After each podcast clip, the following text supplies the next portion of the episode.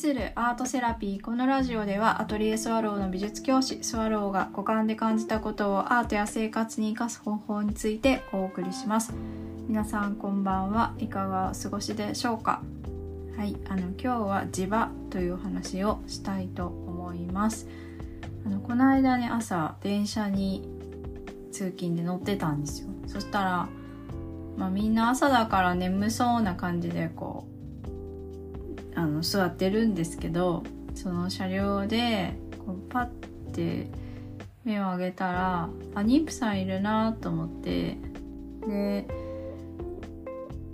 あのあ考えないって思って「あどうぞ」ってか言って「あどうも」って言ってその方座ってくださったので「あよかった」って思ってでえっとその人のおかげで私なんか視界が変わって前あの以前は座ってた席どうぞっていう感覚だったんですけどなんかその人のおかげで座ってた席に座ってくれたから私多分あと2つぐらい座れるみたいな妙な感覚になったんですよ。そしたらねほんと次の駅で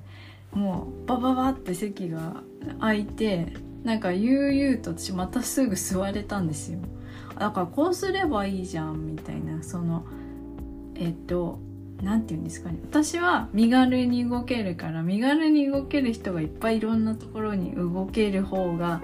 なんか理にかなってるしなんかそういう風に流れるんだって思う思う方が自然っていうなんか景色がそうその人がいないと見れなかったんだけどなんかそれで分かってしまってあっこんな風になってたんだ世界はって思えたのがそうなんかねそこの場所その、まあ、車両車両だけどなんかその空気の流れがなんかいつもと違ってて面白かったんですよね。そうでえっとそうあのその時の磁力って変わるいくらでも変わるんだって思ってでもう一つあってそれはちょっとこう時間が長いんですけど、まあ、日の中で私ねあの学校に勤めてるので学校に勤めている時間とお家に帰ってきて自分のこう好きなことを調べたり絵を描いたりとかなんかその時間のズレが前はすごく嫌だったんですよね。本当はこうしたいのに日中拘束されていてできないみたいな感覚だったんですけどえっと、そういう感じじゃだんだんなくなってきてで、えー、それは自分のことをこう自己理解を深めたりとかあと本当にしたいことに焦点を絞って活動したりとかそうそういうふうに固めてきたのが積み重なってなんとあのですね一日の中でこの磁力の量が変わるしかも場所によって。でもそれだけしか考えなければどこにいても楽しいんだっていう風な なんかちょっとあっけらかんとしたところに最近なんかあのうん近づいてきて一日の時間軸はまあ朝から夜まで進むんだけど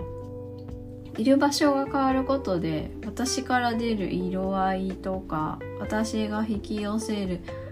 ものとかが変わってきてでもそれを楽しめる私もいてそれを調節できる私もいてでそこから知るこう学ぼうとする自分もいてみたいな。なんかそれがただ常にこう流動的に動いてるだけなんだなって思ったらめちゃくちゃ次元が変わって楽しいってなんか思える瞬間が出てきたんですよね。でそうそうそう思ったらなんか職場の人にすごい抽象的な話もその時に合うツールで話せばいいって分かったから話せちゃうようになってきてで例えをえっと、そこの目の前にある状況に合わせればいいだけで私が話したい本質は一日の中で何も変わってないっていうのができるかもしれないって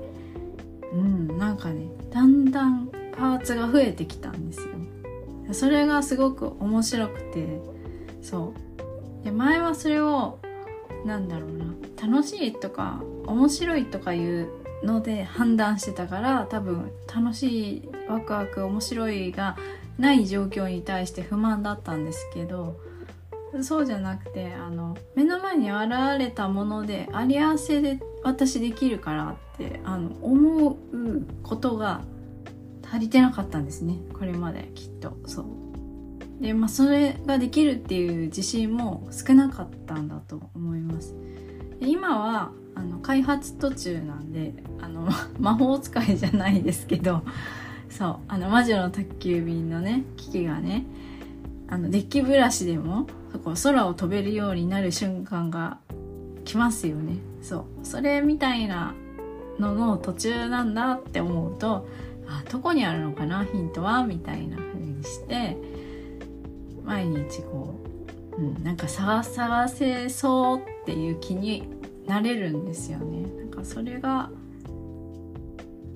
長い時間の中で少しずつ変わってきたから私は今日はどんなこう次元の中にいてで磁場というものを感じようって思いました。今ここにいてえっ、ー、とどういう風な力が働いていて私の力を生かすにはここの場所でいいのかしらとか、うん、なんか他の要素を見落としてないかなとかあああれがなんかあれに近づきたいなとかなんかその辺の自由さも実はその磁力を作る一つなのかななんて思いました。はい。あのすっごくこう抽象的なんですけどちょっと覚書きのように話してみました。今日は「磁場」というタイトルでお話ししました。あの最後まで見てくださって本当にありがとうございます。それではまた。